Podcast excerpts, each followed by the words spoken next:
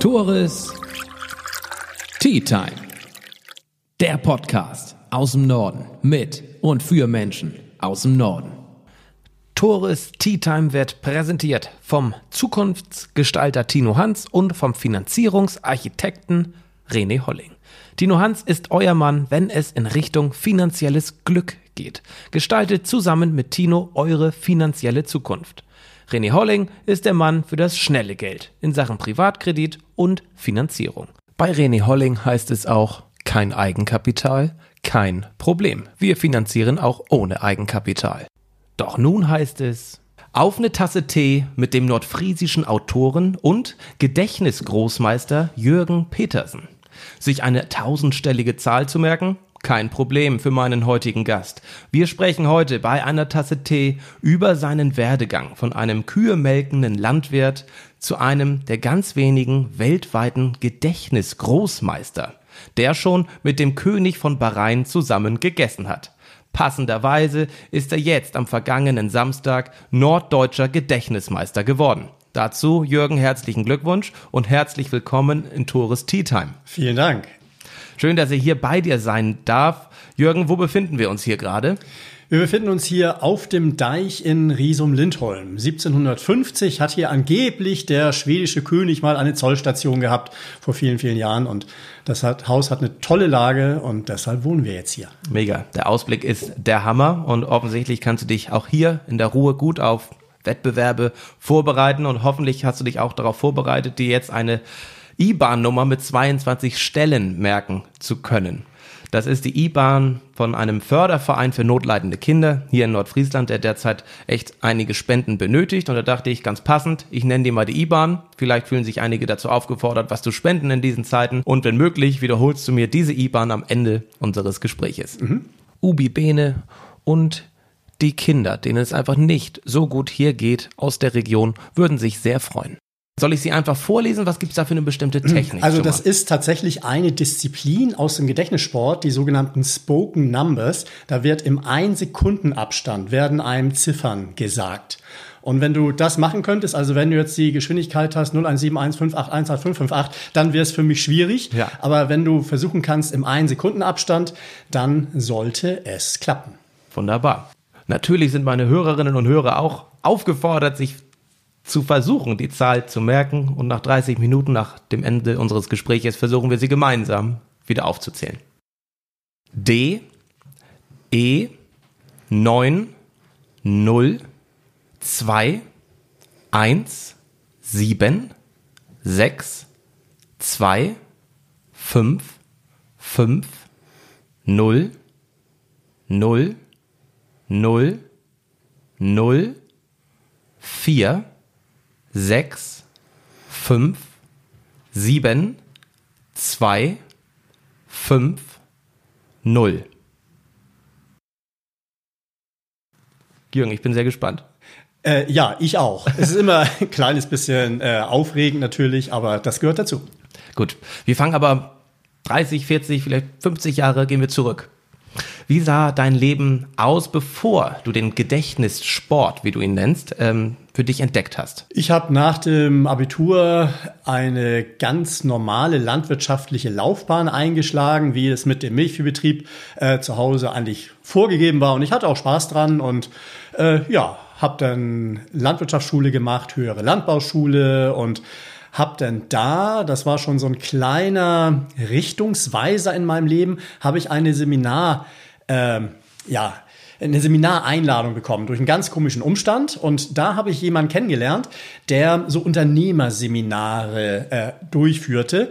Und äh, da habe ich gedacht, Mensch, das gibt noch ein bisschen mehr als nur das Schulwissen, das man so bekommt. Und das hat mich schon sehr, sehr interessiert. Und so kam ich darauf, mal eine Unternehmerseminarreihe zu buchen, als ich dann schon ausgebildeter normaler Landwirt war. Warst du in der Schulzeit super begabt? Warst du einer der, der Überflieger, Klassenübersprung? Also mit Sicherheit nicht. Also das können alle bestätigen, die mich kennen. Ich bin völlig normaler Schüler. Allerdings war schon was Besonderes. Ähm, also ich habe zwar Abitur mit 2,8, also nichts Spektakuläres. Ich habe die letzten drei Jahre in meiner Schulzeit, 11, 12, 13, nicht ein einziges Mal eine 2 geschrieben, geschweige denn eine 1. Und trotzdem äh, hatte ich eine 2,8 im Abitur. Ich habe bis zum Schluss es geschafft, meine Lehrer davon zu überzeugen, dass die Arbeiten nur Ausrutscher waren. Weil zu Hause gelernt habe ich nie. Das fand ich uninteressant. Ich fand es vor allen Dingen ineffizient, weil die Vokabeln, die ich gelernt hatte, kamen danach in der Arbeit sowieso nicht dran. Also das war etwas, ähm, ich dachte, wenn ich in der Schule sitze, passe ich auch auf und mache auch mit. Äh, die Lehrer haben sich immer gefragt, warum ist er in den Klausuren immer so äh, Entschuldigung, scheiße. Ja. Und äh, das war bis zum Abitur so. Und das hat mich äh, gut durch meine Schulzeit gebracht. Ich hatte nie eine Eins oder eine ganz selten mal eine Zwei, aber auch nie eine Fünf. Ich bin immer so durchgeschlittert. Aber eine richtige Lernstrategie habe ich nie gehabt. Wir mussten ja alle mal Gedichte auswendig lernen, auf Deutsch, auf Englisch, was auch immer. Fiel es dir damals schon leicht? Nee. Ich bin auch tatsächlich in einer äh, Schulphase äh, aufgezogen worden oder zur Schule gegangen, wo sowas auch überhaupt keine Rolle spielt. Ich kann mich noch nicht mal daran erinnern, was, dass wir früher in der Grundschule die Bundesländer auswendig gelernt haben. Das müssen die Schüler heute.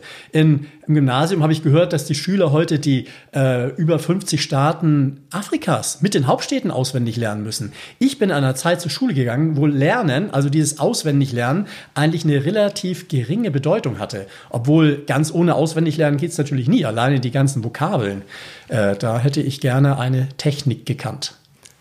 Wann hast du denn für dich gemerkt, dass du ein gewisses Talent dafür hast, dir Dinge zu merken? Ich muss sagen, ich habe gar kein Talent. Also das ist für mich eigentlich äh, sogar sehr wichtig, das zu betonen, weil es gibt Leute, die haben dafür ein Talent. Ich bin aber oder halte mich für einen relativ normalen Menschen und deshalb bin ich auch so überzeugt davon, dass es wirklich jeder Mensch, der ganz äh, ein normaler Mensch ist, das lernen kann, weil äh, ich mich mit Sicherheit nicht für besonders begabt halte. Aber das war tatsächlich in einer Seminarreihe, die ich dann gebucht habe, wo dann ein halber Tag Gedächtnistechniken war. Und das hat mich begeistert, dass man mit Fingerschnippen seine Merkleistung vervielfachen kann. Damals ging es um die To-Do-Liste, die man so als Landwirt äh, im Melkstand kennt. Da fällt mir dann beim Melken ein, wenn man nasse Hände hat, nachher, wenn du reinkommst, musst du noch das und das und das erledigen, den und den und den anrufen und wenn du den Steuerberater am Telefon hast, denk dran, den und den und den Punkt anzusprechen. Uns wurden die Dinge gesagt, wir sollten sie uns merken. Ich hatte sechs von zehn. Der durchschnittliche Teilnehmer hatte sieben. Ich war einer der schlechteren und das passte dazu. Ich hielt nicht viel von meinem Gehirn. Und gleich danach, als der Trainer gesagt hat, wie man es besser macht, ich hatte sofort beim nächsten Versuch 10 von 10. Das war jetzt nicht schlecht, aber er hat gesagt, du könntest dir auch 100 von 100 oder 1000 von 1000 merken. Das habe ich dann nicht geglaubt. Ich habe es dann zu Hause ausprobiert.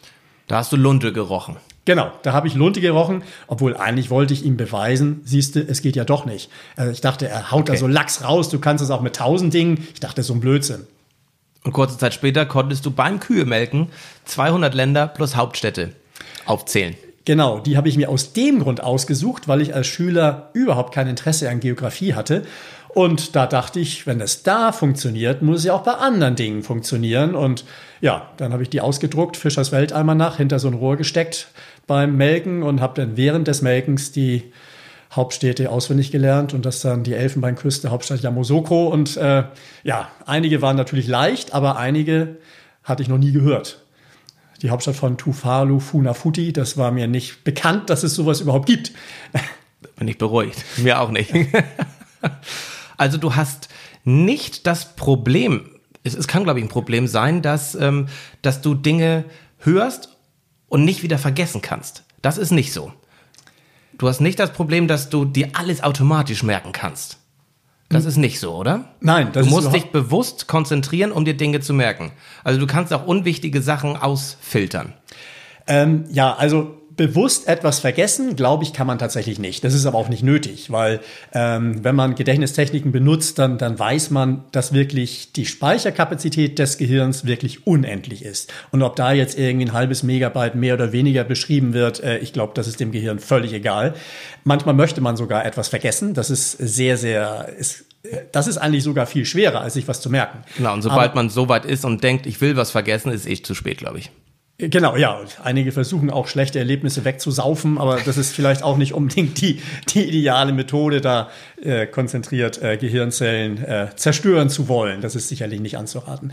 Nein, aber es ist richtig, ich muss bewusst sagen, das will ich mir jetzt merken. Und ich habe auch schon mal irgendwo, darf ich vielleicht nicht sagen, aber ich habe schon mal irgendwo meinen Laptop ähm, stehen lassen äh, das passiert mir genauso wie allen Menschen. Nur wenn ich denke, aha, es könnte sein, die Gefahr besteht, dass wenn du hier weggehst, denk an dein Laptop. Wenn ich die Gefahr vorhersehe, dann gibt's auch dafür eine Technik zu sagen, oh, denk dran, dass du dein Laptop nachher mitgenommen hast. Wir werden nachher noch im Laufe des Gesprächs auf ein, zwei Gedächtnistechniken eingehen. Doch ich hatte schon angedeutet in meinem Intro, du bist Gedächtnisgroßmeister. Wir wollen mal kurz darüber sprechen, wie ist es dazu gekommen. Mhm. Also wir gehen noch mal ein paar Jahre zurück. Du sitzt im Stall, melkst deine 200 Kühe, quatsch deine Kühe und lernst die 200 Städte mit den Hauptstädten auswendig. 70 Kühe hattest du, ne? Genau, 70. Genau, mhm. das konnte ich mir merken. Ja. ja. und steht hier nicht mal. Wie ist es denn für dich weitergegangen? Du hast gemerkt, ja, ich kann das ganz gut. Wie entwickelt man sich denn weiter? Ich meine, du hast den Riesum Lindholm. In, oder in Sande? Wo in Sande, das? In das Sande? Sande, genau. Also ja. Sande, mhm. mittlerweile in Riesum äh, gelebt. Gedächtnissport, Gibt es hier sowas? Gibt es einen Verein? Wie ging es weiter für dich? Also ich bin ähm, zum Dozenten ausgebildet worden, allerdings für zum Thema Zeitmanagement von dieser Firma, die die Seminarreihe angeboten hat. Äh, deshalb machte ich dann Seminare, Anfangs Zeitmanagement-Seminare, dann ging es sehr schnell auch in Richtung Gedächtnisseminare und dann plötzlich wurde ich angerufen vom Fernsehen, vom äh, von der ARD. Es ging um die Guinness-Show mit Reinhold Beckmann und die hatten mich irgendwie gegoogelt, wer kennt sich aus dem Norden als Mann mit Gedächtnistechniken aus. Okay. Die suchten eine Heraus, einen Herausforderer für eine weibliche Studentin aus Freiburg, die sich Binärziffern merken konnte. Und ging es um Guinness-Rekord und da war ich natürlich genau der Richtige als etwas älterer und Mann und Bauer in Nordfriesland ja. gegen eine äh, 19-jährige Studentin ähm, aus Freiburg.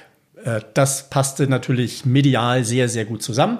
Und äh, ich bin zwar in dem Gedächtnisversuch kläglich gescheitert, aber sie war Gedächtnissportlerin und da habe ich zum ersten Mal vom Gedächtnissport gehört und dachte, jo, was muss man machen, um sich da anzumelden? Habe ich einfach äh, mich da angemeldet und habe dann beim Gedächtnissport ähm, einfach völlig unbedarft einfach mal mitgemacht. Definiere doch mal Gedächtnissport.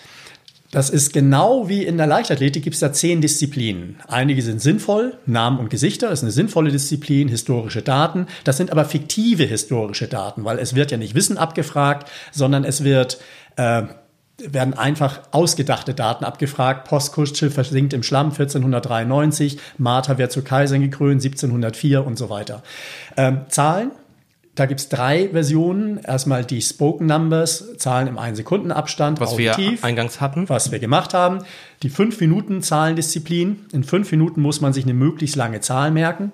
Als ich anfing, 2006, war der Weltrekord bei 222 Ziffern in 5 Minuten. Heute ist er bei 560.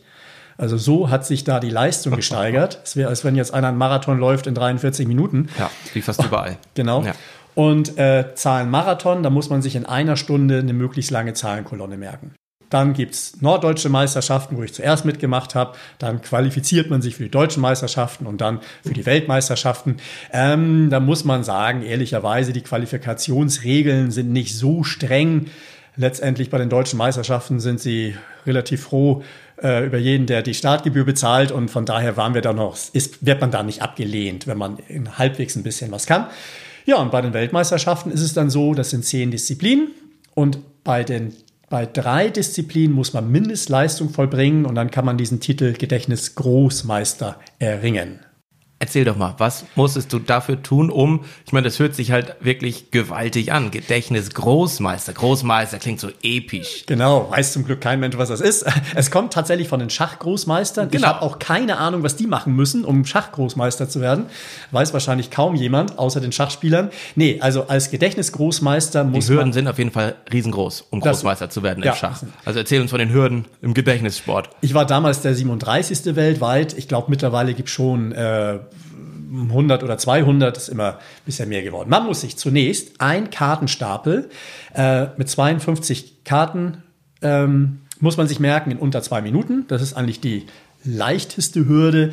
Dann gibt es zwei Marathondisziplinen, äh, die beide eine Stunde lang sind. Man muss sich in einer Stunde die Reihenfolge von ähm, 520 Spielkarten merken. Also 10 Kartendecks muss man sich in einer Stunde merken. Und die dritte Disziplin ist dann in einer Stunde muss man sich eine tausendziffrige Zahl merken. Also 1000 Ziffern in einer Stunde müssen dann rein in die Rübe.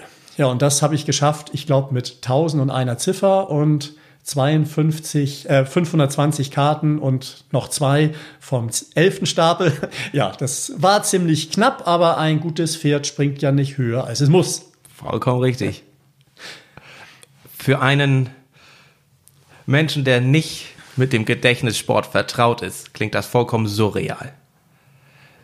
Wie trainierst du das? Ist da tägliches Training erforderlich? Ich trainiere in Wirklichkeit nur so die, den letzten Monat vor Wettbewerben. Äh, wichtig sind ja hm, die sogenannten Routenpunkte, die man braucht, weil das kann man sich vorstellen wie Kleiderbügel, auf die man die zu merkenden Informationen ablegt. Und zum Beispiel für die tausendziffrige Zahl, da brauche ich schon ähm, 250 Kleiderbügel. Also, und diese Routen, die muss man sehr, sehr fest im Kopf haben. Aber das ist nicht schwer, weil das sind existente Dinge. Und äh, das muss man vorher schon trainieren. Und man trainiert auch ein bisschen die Geschwindigkeit. Und bei Zahlen, das wissen wahrscheinlich auch die meisten, man merkt sich gar nicht die Zahlen, sondern man merkt sich Bilder anstatt der Zahlen. Weil für das für Bilder hat das Gehirn ein viel, viel besseres Gedächtnis als für Zahlen.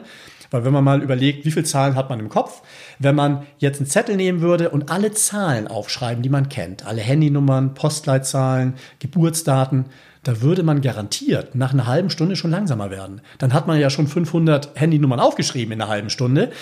Dann ist irgendwann Schluss. Nur wie viele Geschichten hat man im Kopf? Für Geschichten hat man unendliche Speicherkapazität im Kopf. Und letztendlich äh, sind diese, ist diese tausendziffrige Zahl ähm, ja nicht eine lange Geschichte, sondern viele kleine Mini-Geschichten auf festgelegten Routenpunkten. Und äh, hört sich vielleicht kompliziert an, nur wenn man es einmal wirklich live macht, man kann es sofort. Das ist das Schöne. Nur die Geschwindigkeit, die wird natürlich mit der Zeit dann besser, wenn man etwas mehr Übung hat. Ich meine, wir können es ja nachher auflösen bei unserer 22-stelligen äh, Zahlen, Zahlen Buchstabenkombination, wie du das gemerkt hast. So, kurze Verschnaufspause. Vielen, vielen Dank, dass du wieder eingeschaltet hast hier bei Tores Tea Time, dem Nordfriesland Podcast. Würde mich sehr freuen, wenn ihr meinen Social Media Seiten folgen könntet. Moderatore heiße ich da, Facebook und Instagram. Ein Like kostet nichts, bringt mir aber einiges. Und nun wollen wir uns weiter mit Jürgen Petersen beschäftigen, der uns jetzt gleich noch einige coole Gedächtnistechniken mit auf den Weg gibt. Seid gespannt. Du gibst ja auch Training, beziehungsweise hast Training gegeben und hat, hattest unter deiner Fittiche zwei Weltmeisterinnen. Auch aus Nordfriesland kommend? Selbstverständlich aus Nordfriesland. Natürlich. ne? Genau. Das, das Mecker des Gedächtnissports. Ähm, und mit diesen oder mit einem deiner Schülerinnen bist du eben auch zu einer Weltmeisterschaft nach Bahrain gefahren. Ein muslimisches Land am Persischen Golf. Und warst dann beim König von Bahrain. Ganz kurz mal, wie ist es dazu gekommen? Also Bahrain, durch den Gedächtnissport habe ich wirklich Orte besucht, da wäre ich niemals drauf gekommen. Also wer fährt schon nach Bahrain? Also die Attraktion in Bahrain ist, glaube ich, ein Golfplatz und der Formel 1 Kurs und das war's dann. Und wir stiegen aus dem Flieger aus und dann waren es da 50 Grad. Jawohl. Unvorstellbar. Der persische Golf hatte 37 Grad. Man konnte in den Pool nur so langsam reingehen wie eine heiße Badewanne, sonst hätte man sich den Hintern verbrannt. Unglaublich. Naja, aber der König von Bahrain hatte ein paar Euros locker gemacht für die für den World Memory äh, Sports Association, also für den äh, Council heißt er, für den Sportverband.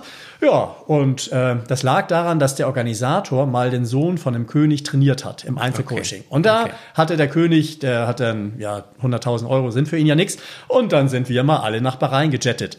Ja, und wie gesagt, muslimisches Land war ich auch noch nie gewesen und ja, das war schon wirklich sehr, sehr interessant und die haben da ja auch natürlich nicht so viele Attraktionen und deshalb war auch tatsächlich die Königsfamilie dann da bei der Siegerehrung und genau da habe ich auch tatsächlich diesen Titel Gedächtnisgroßmeister gemacht. Das war ganz nett. Ach, okay. Die Zeremonie war jetzt eher so nebenbei beim Abendessen, aber wir haben dann genaue Anweisungen bekommen, dass zuerst natürlich der König, der bekam vom Buffet was geliefert und wir hatten vorher genau eine Anweisung bekommen, wir dürfen erst dann losgehen zum Buffet, wenn der König dann äh, essen war. Und ja, letztendlich war es ganz entspannt und ich habe jetzt auch nicht mit ihm gesprochen, aber war schon interessant. Also ja. äh, mal mit einem echten König äh, zu speisen.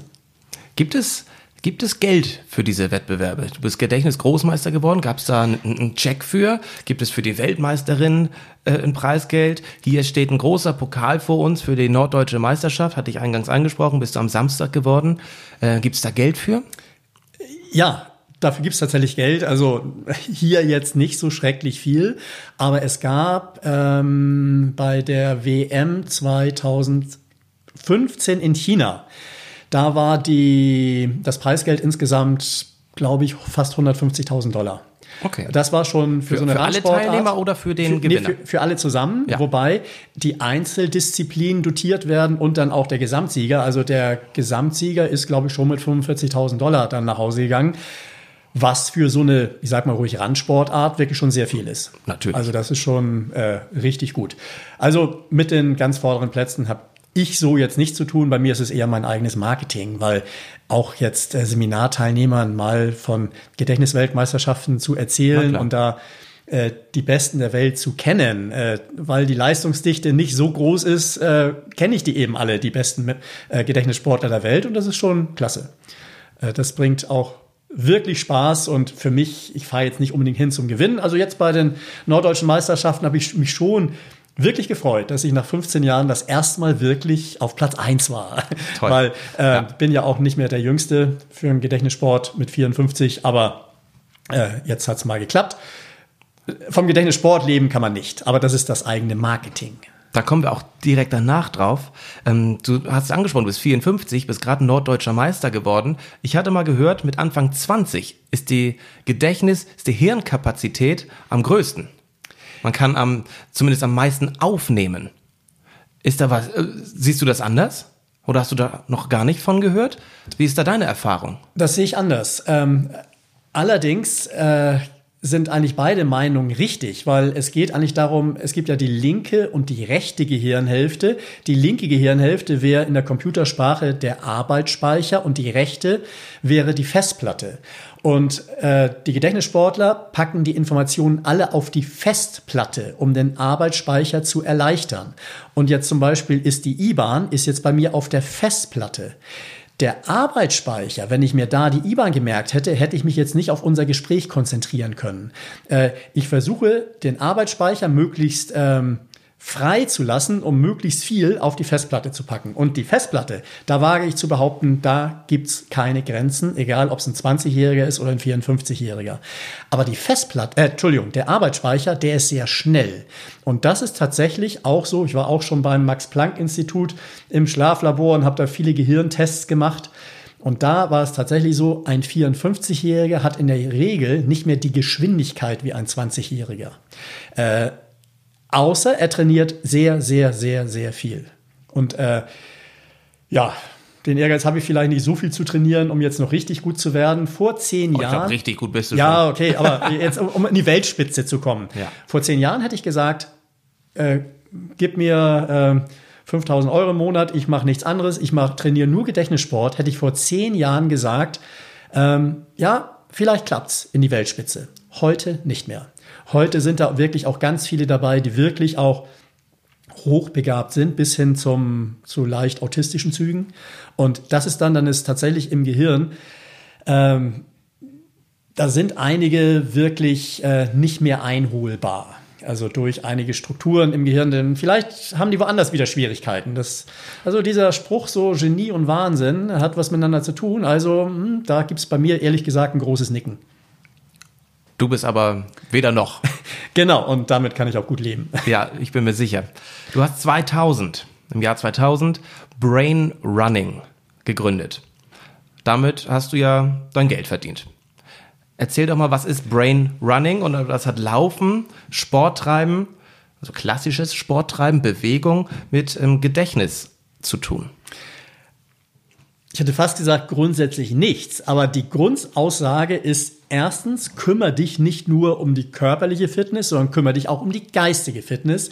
Mein Opa hatte Alzheimer und so bin ich auch tatsächlich drauf gekommen zu sagen, jetzt tust du mal irgendwas von deinem Gehirn, um einfach die Trainings, den Trainingszustand des Gehirns zu verbessern. Dann ist das Gehirn nicht so ich sag mal, anfällig gegenüber Alzheimer. Man kriegt das wahrscheinlich sowieso, aber vielleicht ein paar Jahre später. Also das ist verhindern kann man es auch nicht durch Gedächtnissport.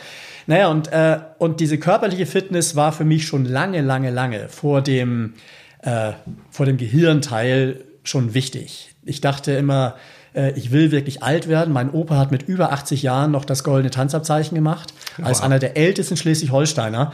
Und äh, da war er wirklich ein Vorbild für mich. Und er konnte mit uns, als er wirklich aus unserer Sicht als zehnjähriges Kind war er uralt, er konnte mit uns Fußball spielen. Großartig. Das, die körperliche Fitness war für mich immer ganz, ganz wichtig. Und dann noch die geistige Fitness, die irgendwann dazu kam, da dachte ich, Mensch, da muss man sich um beides kümmern und kann man nicht vielleicht sogar beides zeitgleich machen. Und das ist damit, äh, das ist im Prinzip mit Brain Running gemeint. Brain Running ist eine Technik, wie man sich beim Laufen im Wald Namen, Zahlen, Daten, Fakten, Witze, Telefonnummern, Vokabeln und so weiter merkt. Um die Zeit, die man für die körperliche Fitness investiert, zeitgleich noch was Sinnvolles für den Kopf zu tun. So, und da mit den Gedächtnistechniken, ähm, man kann quasi die Information mit auf seine Laufstrecke nehmen, ohne ein Blatt Papier dabei zu haben. Und jetzt zum Beispiel die, äh, die IBAN, wenn ich die jetzt auch in 14 Tagen noch wissen müsste, ich werde jetzt wahrscheinlich jetzt gleich nur abgefragt und dann kann sie nachher wieder vergessen. Aber ich kann genau entscheiden, wie lange ich sie wissen will. Und wenn ich jetzt die IBAN, wenn du sagst, in vier Wochen komme ich nochmal und frage nochmal die IBAN. Würde ich, wenn ich heute Abend noch eine Runde laufe, würde ich dann die IBAN nochmal durchgehen. Das dauert natürlich nur 30 Sekunden und die anderen 29 Minuten laufe ich so wie jeder andere Mensch. Ich denke nicht ständig an irgendwas beim Laufen. Aber man kann mit Gedächtnistechniken die Zeit beim Laufen für zum Lernen nutzen. Dann würde ich sagen, wollen wir mal direkt eine Gedächtnistechnik erläutern. Mhm. Wenn du heute Nachmittag, Wetter soll ja stabil bleiben, heute noch ähm, in den Wald gehst, möchtest, ich weiß nicht, ne, unsere Bundesländer ein bisschen wenig, aber die Staaten in Amerika plus Hauptstädte mhm. lernen. Ja. Wie machst du das? Ja. Okay, ähm, beim, die muss ich natürlich erstmal irgendwo herbekommen. Ähm, von daher bräuchte ich dann ja, ja wirklich einen, einen, Zettel irgendwo. Und ob ich das jetzt im Wald machen würde, ich würde eher den Wiederholungsdurchgang im Wald machen. Aber genau, grundsätzlich. Genau, gut. Pass auf, Entschuldigung, nimm ein anderes Beispiel, Jürgen. Die 200 Länder mit Hauptstädten beim okay. Kühemelken okay, damals alles schon. klar, ja. Alphabetisch sortiert. Erster Staat der Erde ist Afghanistan was für ein Bild mache ich für Afghanistan? Ich habe mir, äh, natürlich könnte man Wüste oder Krieg, nur das gibt es in vielen Staaten der Erde und deshalb habe ich mir einfach einen Affen gemerkt. Dass es keinen Staat gibt, der Affe heißt, das weiß ich schon. Also auf meiner Wandlampe sitzt ein Affe und der schwingt hin und her an einem Kabel. Hauptstadt von Afghanistan? Kabul. Richtig, nur der eine Buchstabe. Das setzt natürlich voraus, dass man äh, den Namen Kabul schon mal gehört hat. Ja die Hauptstadt vom Tschad, N'Djamena, habe ich noch niemals gehört. Da muss ich mir natürlich für die Eselsbrücke, nichts anderes ist das ja, äh, das ist mehr Arbeit dann. Ja. Das ist, ähm, ja, ähm, die Eselsbrücke, die man dafür machen muss, muss man manchmal wirklich Buchstaben für Buchstaben auseinanderreißen. Das ist kompliziert, geht aber auch. Dass man sich so abgefahrene Begriffe überhaupt merken kann, fand ich echt irre. Dann lass uns doch mal bei den Routenpunkten bleiben. Ja. Also du hast in deinem Wohnzimmer die Wandlampe? Richtig, das ist Routenpunkt Nummer eins. Gleich, wenn ich reinkomme, rechts um die Ecke ist meine Wandlampe. Dann würde ich meine Spaziertour weitergehen. Platz Nummer zwei ist der Fernsehsessel. Das ist Nummer zwei. Dann weiter hängt ein Bild an der Wand, dann kommt äh, der Kohleofen, dann kommt die Tür zum Schlafzimmer, dann kommt so eine Marionette, an der Wand hängt und so weiter. Das bleibt immer gleich, mein ganzes Leben. Das ist quasi wie Kleiderbügel. Die sind zufällig durchnummeriert. Kleiderbügel Nummer eins ist die Wandlampe, Kleiderbügel Nummer zwei wäre der Sessel, Kleiderbügel Nummer drei das Bild, Kleiderbügel Nummer vier der Kohleofen und so weiter. Das, was ich raufhänge, das ist quasi das Hemd oder die Bluse. In diesem Fall ist ähm, Hemd Nummer eins, also ist Afghanistan, hängt da drauf. Okay, jetzt hängt nicht nur Afghanistan drauf, ähm, sondern also der Affe, äh, sondern auch noch das Kabel. Da hängen im Prinzip zwei Informationen auf einem Kleiderbügel. So, und wenn ich das jetzt aber nicht wiederhole, dann ist ziemlich bald dieser Kleiderbügel Klar. auch wieder frei. Man kann nach meiner Erfahrung diese Routenpunkte, diese mentalen Kleiderbügel im unterschiedlichen Kontext fünfmal belegen. Ich könnte jetzt die Staaten der Erde da ablegen und sofort nochmal angemacht, ich mache jetzt einen Jagdschein, ich müsste jetzt die zehn heimischen Entenarten lernen. Dann könnte ich noch auf Platz eins mir einen Stock vorstellen, weil die Stockente. Auf Platz zwei aus dem Fernsehsessel raus kommt ein Spieß, ein Dönerspieß. Es gibt nämlich die Spießente. Auf Platz drei in, an dem Bild hängen ganz viele Löffel, dann die Löffelente und so weiter. Äh, das kollidiert nicht mit den Staaten, weil das äh, Afghanistan keine Ente ist. Also das weiß ich dann schon. Also man kann das und da gibt es fürs Gehirn keine Grenze. Ob man sich 10 Routenpunkte belegt oder 100 oder 1000, das ist egal und das weiß ich erst, nachdem ich das selber gemacht habe. Ich hätte es niemals für möglich gehalten. Als ich die 200 Staaten der Erde gelernt habe, hätte ich gedacht, ja Gott, die ersten 20 geht ja noch. Aber dass es beim 160. viel einfacher war als beim 16. hat mich echt fasziniert, weil auch meine Kreativität schon trainierter war. Und vor allen Dingen habe ich einige fertige Bilder immer wieder benutzen können. Zum Beispiel Porto. Es gibt viele Hauptstädte, die heißen mit Porto. Port Moresby, Porto Novo, Port Vella. Einmal musste ich mir für Porto was ausdenken. Ich habe einfach eine Flasche Portwein genommen. Und Porto Novo, da hängt einfach ein Preisschild dran, weil das ist eine neue Flasche Portwein. Und die Hauptstadt von Papua-Neuguinea, die Portweinflasche versinkt im Moor, weil es heißt Port Moresby. Äh, deshalb wird man immer schneller, weil man Teile standardisiert. Das bringst du ja auch mittlerweile Menschen online bei. Das ist sicherlich auch der aktuellen Situation geschuldet. Kann sowas funktionieren in Online-Seminaren? Es funktioniert tatsächlich erstaunlich gut, äh, was natürlich, man sitzt sich natürlich immer lieber gegenüber, aber das äh, geht schon wirklich sehr, sehr gut, auch gerade mit der heutigen Technik, dass man mal ein Bild zeigen kann und äh, aber auch wirklich den Leuten ins Auge sieht und zur Not kann man auch die Kamera mal durch den Raum fahren. Das ist eine sehr visuelle Technik und von daher ist wenn ich die Auswahl habe, noch immer ein Seminarraum schöner. Aber auch online kann man äh, sehr, sehr viel machen. Und ich habe auch die Erfahrung gemacht, ja, viele sitzen jetzt ja auch zu Hause, kannst ganz aktuell ja kaum noch irgendwo hingehen und wer weiß, was alles noch passiert. Und da haben einige Leute ja auch Zeit, sich vielleicht mal mit dem äh, Gehirn auseinanderzusetzen. Und würde mich sehr freuen, sind immer noch Plätze frei am Computer auf der anderen Seite. Die sind wahrscheinlich immer frei auf der anderen Seite.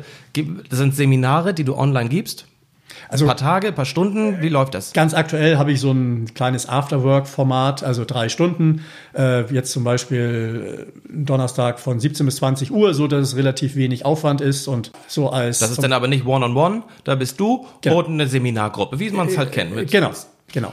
Allerdings ist es schon interaktiv. Also nicht jetzt ja. ein Webinar, was ich anklicke und nur höre, sondern kann auch durchaus sein, dass ich mal angesprochen werde, weil ähm, auch die Eselsbrücken, die wir machen, äh, wir machen ja auch ganz spontan irgendetwas. Es kann sein, dass von den zehn Leuten einer jetzt eine großartige Idee hat, wie man sich jetzt äh, die Hauptstadt von Brunei merkt. Bandar Seri Begawan. Und warum sollte er nicht äh, diese äh, Eselsbrücke mit den anderen teilen. Äh, manchmal hat ja einer eine viel bessere Idee und äh, deshalb wäre es sehr schade, wenn die jeder nur bei sich in seinem äh, Kämmerchen hätte, sondern äh, dass er die auch mitteilt. Das ist schon sehr sinnvoll. In unserem Vorgespräch hatten wir die, hattest du mir ein paar Eselsbrücken zu den Zahlen 8, 9 mhm. und 11 genannt. Richtig, also Zahlen, ähm, sieben sind zum Beispiel die sieben Zwerge, klar. Ähm, Zwei ist zum Beispiel das Fahrrad, weil es zwei Räder hat. Drei wäre natürlich das Dreirad, vier das Auto. So, und da hatten wir so ein kleines Beispiel gemacht, hatte ich gesagt, so, Tore, jetzt denk mal äh, an Österreich. Es hat hast du dann ja gleich gesagt, die Fahne. Ich hätte eigentlich fragen sollen, gut, und wo steht die Fahne? Ich wollte natürlich, weil ich wusste, nachher kam noch ein Start, nicht immer, dass du Fahne, Fahne, Fahne sagst, weil das wäre dann ja wieder fürs Gehirn relativ langweilig. Ja. Ich hätte gerne ähm, von dir dann ja ein merkwürdiges Bild, aber erstmal ist Österreich ja nicht merkwürdig und dann denkt man vielleicht an die Berge. Und habe ich gesagt, äh, so, jetzt stell dir vor, weißt du noch, was durch die Berge fuhr? Die Seilbahn. Die Achterbahn. Die Achterbahn. Die Achterbahn. Das war wichtig, weil, weil Österreich hat acht Millionen Einwohner, obwohl, stimmt nicht ganz, es sind fast neun, aber das mit der Achterbahn, das passt so gut. Und das ist ja auch das Merkwürdige. Also genau. sich, es ist würdig, sich zu merken. Ja. Es ist nicht bekannt, eine Achterbahn durch die Berge, aber nee, es ist ja merkwürdig. Bekannt ist aber, dass es in Österreich eine Berg. Skipiste gibt. Mhm. gibt. Wenn ich jetzt sagen würde Dänemark, äh, woran denkt man als erstes? Äh, ich zum Beispiel an Hotdog. Ja, ich auch. Äh, hättest du auch im Kopf ja, gehabt. Hätte ich auch gehabt. Ja. Und dann äh, würde ich mir vorstellen, wie eine Riesenhand den Hotdog zerquetscht. Das ist jetzt merkwürdig, wenn man fühlt, wie die Remoulade zwischen den Fingern hervorkommt. Hand, wie viele Millionen Einwohner hat wohl Dänemark? Ähm, fünf. Genau glaube, es sind 5,5 oder so. Nur ähm, das ist dann tatsächlich relativ einfach. Und 5 ist immer die Hand. 8 ist immer die Achterbahn und 11 ist zum Beispiel immer der Fußball. Und wenn ich jetzt mit dem Zug unterwegs bin und am Hamburger Hauptbahnhof ziehe ich die Reservierung aus der Tasche, Zugnummer, Wagennummer, Platznummer, Gleisnummer, ähm, Normal ist es, dass man diesen Zettel dreimal aus der Tasche ziehen muss. Wenn man jetzt aber raufguckt und Gedächtnistechniken kennt und sagt, so, ich fahre ab auf Gleis Nummer 9, stelle ich mir gleich, gleich vor, wie riesengroßen Kegel da rumstehen, weil 9 ist die Kegel wegen alle Neune. Und wenn meine Reservierung in Wagen Nummer 11 ist, stelle ich mir vor, dass die Hooligans da schon rumrandalieren, weil 11 ist ja der Fußball. Wagen Nummer 10, 10 ist die Bibel, wegen 10 Gebote, und das ist plötzlich ein Unterschied für mein Gehirn. 10 oder 11 auf dem Zettel geschrieben ist langweilig. Das ist in der linken Gehirnhälfte, in der logischen. Aber ob ich bei den Hooligans sitze oder bei den Nonnen, die in der Bibel lesen, das ist plötzlich merkwürdig. Das ist auf der rechten Gehirnhälfte, ist auf der Festplatte. Das ist wirklich stark. Und ich kann mir das durchaus vorstellen, wie das funktionieren kann. Ich muss es testen, weil ich merke es so häufig. Ich konnte mir jetzt deine Adresse merken bin trotzdem vorbeigebrettert, hast du gesehen. Lag aber am Navi eher. Nichtsdestotrotz, mir passiert es so häufig. Ich gucke mir eine Adresse an, gucke zur Seite, ja. ach, wieder weg. Also man versucht sich Bilder zu machen. Genau. Wie ist es? Ähm, das passiert nämlich leider auch sehr häufig und denke mal auch einigen anderen. Man stellt sich vor, der Gegenüber stellt sich vor und noch in dem Moment ja. habe ich wieder seinen Namen vergessen. Ja. Woran liegt das und wie kann man das verändern? Also der erste Punkt ist, dass tatsächlich in Deutschland 90 Prozent der Menschen angeblich einen Glaubenssatz haben dazu, ich kann mir keinen Namen merken. 90 Prozent der Menschen behaupten, ein schlechtes Namensgedächtnis zu haben. Und das ist schon der erste Punkt, weil eins hat das Gehirn ganz ungerne, nämlich Unrecht. Und wenn ich sage, ich kann mir die Namen nicht merken, ist jeder Name, den ich mir gemerkt habe, eigentlich eine Niederlage. So, das ist das Erste. Das ist jetzt die, die Hygiene im Kopf. Okay. Aber dann, ein ganz wichtiger Punkt ist, ähm, das Verstehen des Namens. Weil da muss man sagen, Nordfriesland ist ein bisschen was anderes, weil Persen kann ich ruhig nuscheln. Das versteht jeder sofort. Aber jetzt andere Namen, ähm, die versteht man nicht unbedingt akustisch. Zum Beispiel, ähm, sag mal irgendeinen Namen, der jetzt nicht. Zibel. Äh, ja, okay, ja. äh, okay, Zibel. Wenn du sagst, guten Tag, Tore Zibel, dann ist das überhaupt kein Problem. Abgesehen davon, dass ich den Namen hier schon mal gehört hatte. Aber angenommen, du sagst, guten Tag, Dora Sibel. Jetzt spielt die Band gerade einen Tusch. Und das ist das häufigste, weil du deinen Namen ja schon sehr lange hast, sprichst du ihn nicht mehr äh, Zibel aus, obwohl du sehr deutlich bist. Das ist vielleicht auch dadurch, dass ja. du Kundenkontakt hast. Du sprichst deinen Namen schon sehr, sehr deutlich aus. Aber äh, wenn man darauf achtet, das machen nicht alle so. Viele nuscheln ihren Namen dahin. Und wenn man jetzt einfach sagt, ich will aber mir den Namen merken, dann ist es wirklich ganz, ganz oft so, dass man sagt, ich muss nachfragen. Das ist nicht unhöflich, im Gegenteil. Eigentlich ist es unhöflich, nicht nachzufragen. Man sagt, Entschuldigung, den Namen habe ich noch nie gehört oder, oder auch ich habe den nicht verstanden. Dann wird mein Gegenüber in der, Näs, in der, in der Regel auch deutlicher. Dann sagt er, gut, äh, ich heiße jetzt ähm, Tore äh, Gressmann oder wie auch immer. Und ähm, bei so einem Namen, bei Meier, muss ich im Prinzip noch buchstabieren lassen.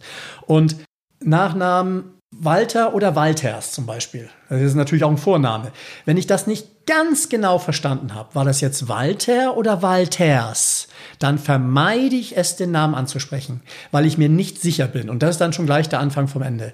Und ja. das ist eigentlich der erste Tipp, den Namen möglichst schnell auch wiederholen. Damit ist nicht gemeint, in jedem Halbsatz den Namen einzubauen. Das ist manchmal so, so Verkaufs... Ähm, äh, ja, und auch äh, penetrant und nervig ja, irgendwann. Genau, aber, das ist nervig, ja. ja. Aber ich wiederhole ihn auch direkt danach weil ich dann mir einrede, okay, okay. Ja, perfekt, das ist schon mal gut. Ja. Wie wichtig sind Glaubenssätze, Affirmationen? Du sagtest schon, wenn ich mir immer sage, ich habe ein scheiß Gedächtnis, dann habe ich auch eins. Äh. Wenn ich mir sage, ich habe ein gutes Gedächtnis, bringt das wirklich was? Was ist da deine Einschätzung? Äh, bringt auf jeden Fall was. Leider Gottes ähm, ist jetzt, glaube ich, nicht wissenschaftlich erwiesen. Ähm, Finde ich, dass negative Glaubenssätze noch besser funktionieren als, äh, als positive. Weil das, das Gehirn nicht. Ist das der Punkt, weil es dich gern Unrecht hat? Oder? Ja, ja, ich weiß gar nicht genau, woran das liegt, aber es kennt wahrscheinlich auch jeder Sportler, wenn er beim Elfmeter steht und sagt, oha, ich hau bestimmt vorbei dann tut man das auch. Ich spiele seit ein paar Jahren Golf und wenn man so einen ganz kurzen Putt, den man eigentlich blinden, mit blinden Augen mhm. den letzten Meter rein ins Loch, wenn man sagt, oha, der geht vorbei, dann geht der auch vorbei. Das ist unglaublich. Und wenn ich jetzt natürlich bei einem äh, ganz langen Schlag, wenn ich äh, da sage, der geht jetzt ins Loch, heißt es das nicht, dass der ins Loch geht. Aber bei dem kurzen ist es fast sicher, dass ich das dann versemmel. Das ist ähm, ich weiß nicht, was die, äh, die Natur sich dabei gedacht hat. Also uns diese negativen Glaubenssätze also so wirklich dazu zu bringen, uns selber zu torpedieren. Ich weiß es nicht. Aber die positiven sind auf jeden Fall schon mal eine gute Grundlage und vor allen Dingen gerade beim Gedächtnis, ähm, wenn ich diese positiven Glaubenssätze habe, sorgt mein Gehirn auch dafür, so dass ich dann ähm, das noch brauche. Zum Beispiel, wenn ich auf der Autobahn unterwegs bin und mit Freisprecheinrichtung sagt mir einer seine Handynummer.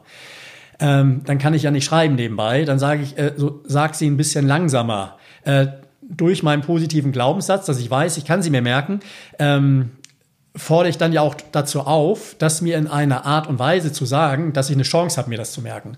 Und wenn er einfach die dann runterrasselt, äh, dann geht das eben sowieso nicht. Und dann müsste ich bei 220 auf der linken Spur auf dem Beifahrersitz mitschreiben und das wäre dann nicht so gut. Nein, klar.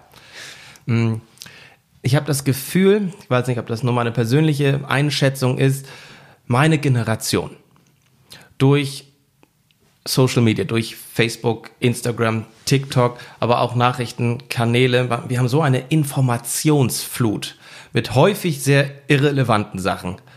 Ganz viel Stuss auch dabei, aber man liest es ja. Fotos, Memes, Videos, Zitate, Witze, Sprüche und so weiter. Ich habe manchmal das Gefühl, durch diesen ganzen Scheiß, den ich da aufsauge, vergesse ich andere Sachen, wichtigere Sachen. Glaubst du, das ist so? Oder ist dem nicht so? Weil du meinst ja auch, das Gehirn hat eine unendliche Kapazität ja. eigentlich.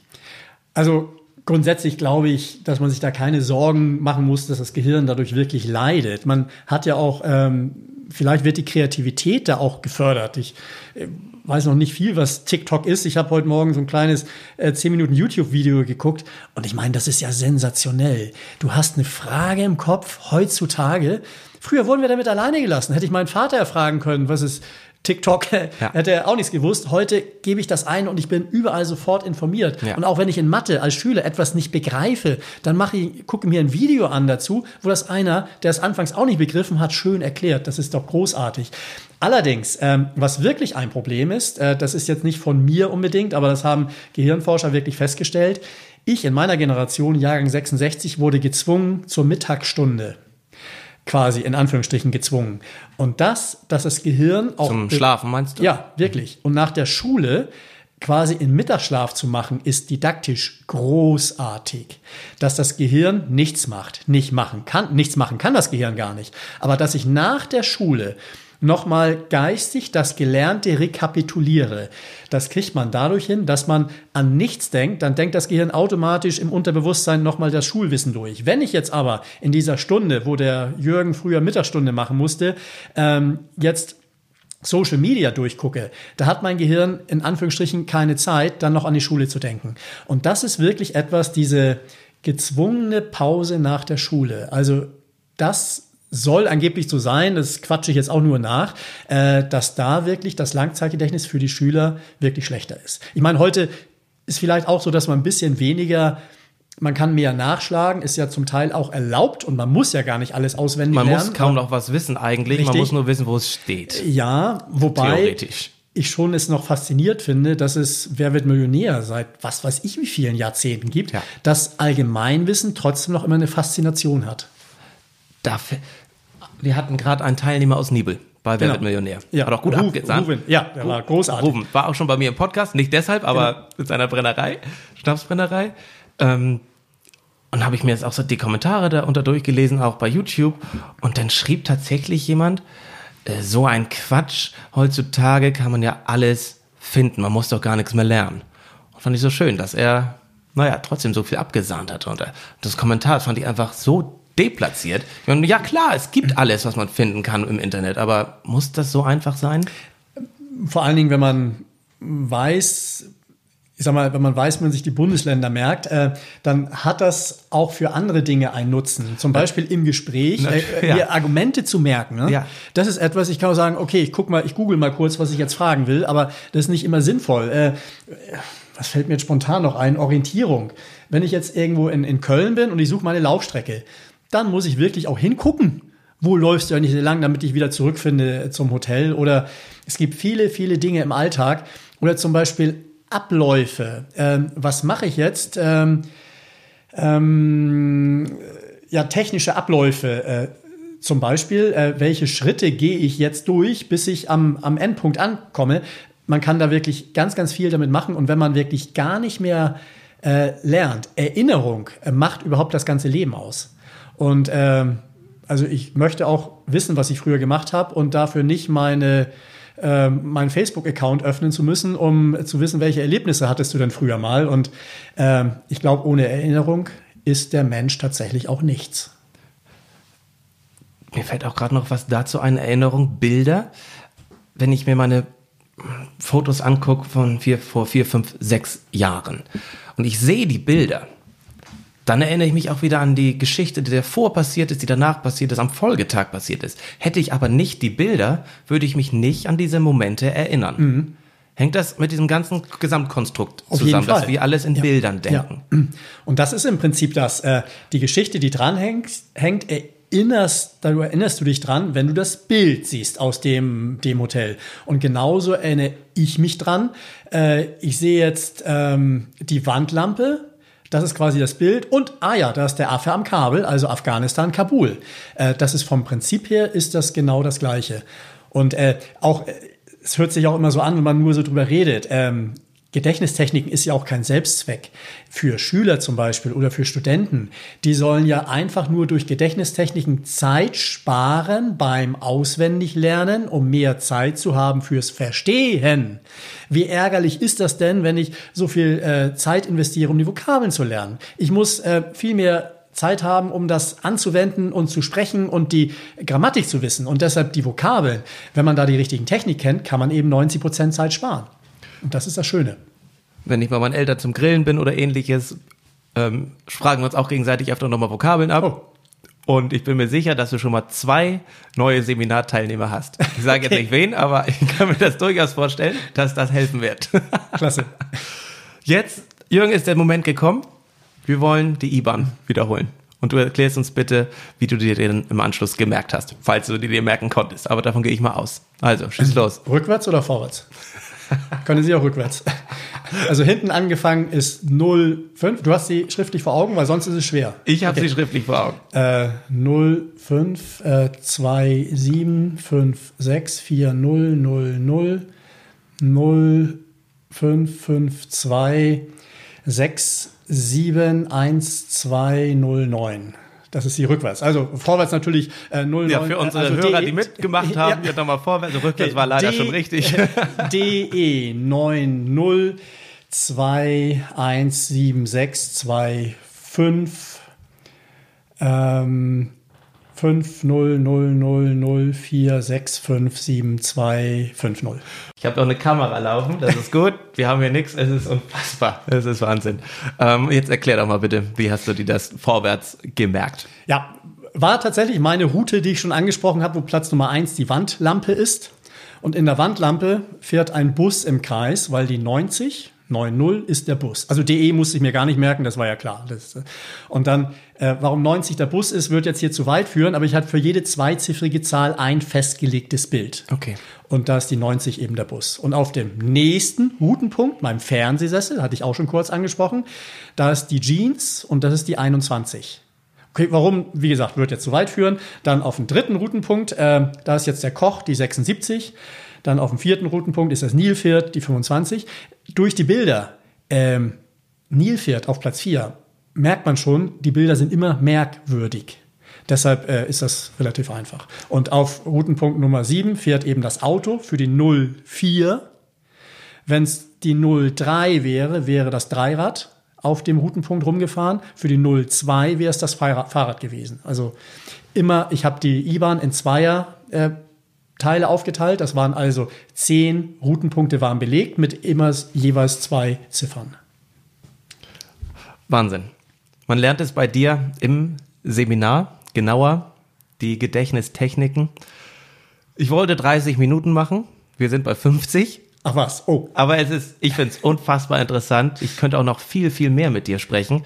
Eins hatte ich noch vorbereitet, das habe ich aus einem deiner YouTube-Videos ähm, mir, angeguckt, auch noch eine kleine abschließende Live-Übung für unsere Hörer. Wie lerne ich ganz schnell die Präsidenten nach dem Kriegsende, die US-Präsidenten, anhand deines eigenen Körpers? Erzähl mal. Ja, in Kurzform. Also kurz, das ist natürlich eine visuelle Technik. Also ich stelle mich jetzt hin, stellt euch vor, äh, jetzt für, für die Hörer, stellt euch vor, guckt auf meine Füße. In meinen Füßen sind Eisenplatten, damit hau ich auf den Boden. Präsident heißt Eisenhower. Eisenhower. Genau. Nächste Station meine Knie. Ich will nicht hingucken, so. Ja. Nächste Station sind meine Knie. Die Knie sehen sich zum ersten Mal. Das eine Knie sagt zum anderen Kennedy. John F. Kennedy, kennt jeder. Dann in den Hosentaschen. In der einen Hosentasche ist John Lennon, kennt ihr noch von den Beatles. In der anderen Hosentasche ist sein Sohn, John und sein Sohn, nämlich Johnson. So, jetzt drehe ich mich um, so an meinem Hintern wird Schwanz einer Meerjungfrau, nämlich Meerjungfrau nennt man Nixe. Nixe. Richard Nixon, genau. Dann in den Bauch rein, nächste Station, in den Bauch rein fährt ein Auto. Welches Modell? Ford. Gerald Ford, stellt euch vor, Ford Mustang, Ford Fiesta wird in meinen Bauch fahren. Dann an meiner Brust, an meiner Brust kratzt eine männliche Katze. Katze in männlich nennt man Carter. Carter, ganz genau. Auf der Schulter regnet es. Präsident heißt Reagan. Reagan. Wir hätten auch einen Cowboy nehmen können, würde auch gehen. Wenn ich einen Bart hätte, Kinn ist Bush. Wenn ich einen Bart mhm. hätte, ist ganz einfach, sich Bush zu merken. Mund ist Bill Clinton. Ja, da gibt's damals, Mitte der 90er war das eine unanständige Eselsbrücke. Ich weiß nicht, Tore, warst du da schon war schon auf der Welt, okay, aber ja, da hatte ich mich noch nicht so mit also befasst, aber Monika mir ist die Lewinsky, Story ne? bekannt. Ja. Bei Kindern sage ich beim Mund, es klingt ein Ton von Clinton. Aber Monika Lewinsky ist auch gut. Auf dem Kopf wieder Haare, also wieder Busch. Also nochmal Kinn Bush, Mund Bill Clinton, Kopf wieder Bush und ganz oben ist dann Obama und Donald Trump. Ich befürchte, den merkt man sich da, auch so. Da braucht man keine Eselsbrücke. Ne? Genau. Ich ja. bin gespannt, wie lange er dann noch ganz oben ist oder ob noch. Ja. Wie wird man sich denn beiden merken? Beiden, ähm, ich würde sagen, beißen von, von Bieten, also mhm. Tus Schnackig Pladütsch und deshalb ist Bieten äh, und genauso wird er geschrieben. Ja. Äh, aber da ist mein Körper, äh, ich würde mir da ja. dann tatsächlich mal eine andere Route merken, wo ja. dann äh, wo ein bisschen mehr Platz ist, weil ja, ist begrenzt, ne? Genau, Klar. ja, die Routen sind begrenzt. Ja. Aber und höher als Haarebusch wird es kaum kommen. Obama ist top. Aber ja. das werden wir dann sehen. Das Richtig. ist das geringste Problem, das wir dann haben. Wollte ich sagen. Also wenn wir so weit sind, sind wir schon ein Stück weiter. Wenn ich ja. mir beiden merken darf. Genau, denn persönlich wäre ich damit schon mal zufrieden. Ich glaube, viele andere auch. ich glaube auch. Jürgen, herzlichen Dank. Mega cool, super interessant. Ich bin gespannt, was alles noch kommt bei dir. Schön, dass ich hier sein durfte bei dir, dass du in meiner Tea Time warst und uns mit deinem, ja, dein Wissen hast teillassen. Ganz vielen Dank. Tore, vielen, vielen Dank. Hat mir auch großen Spaß gemacht. Schön, dass du da warst. Sehr gern. Tores Tea Time. Der Podcast aus dem Norden mit und für Menschen aus dem Norden.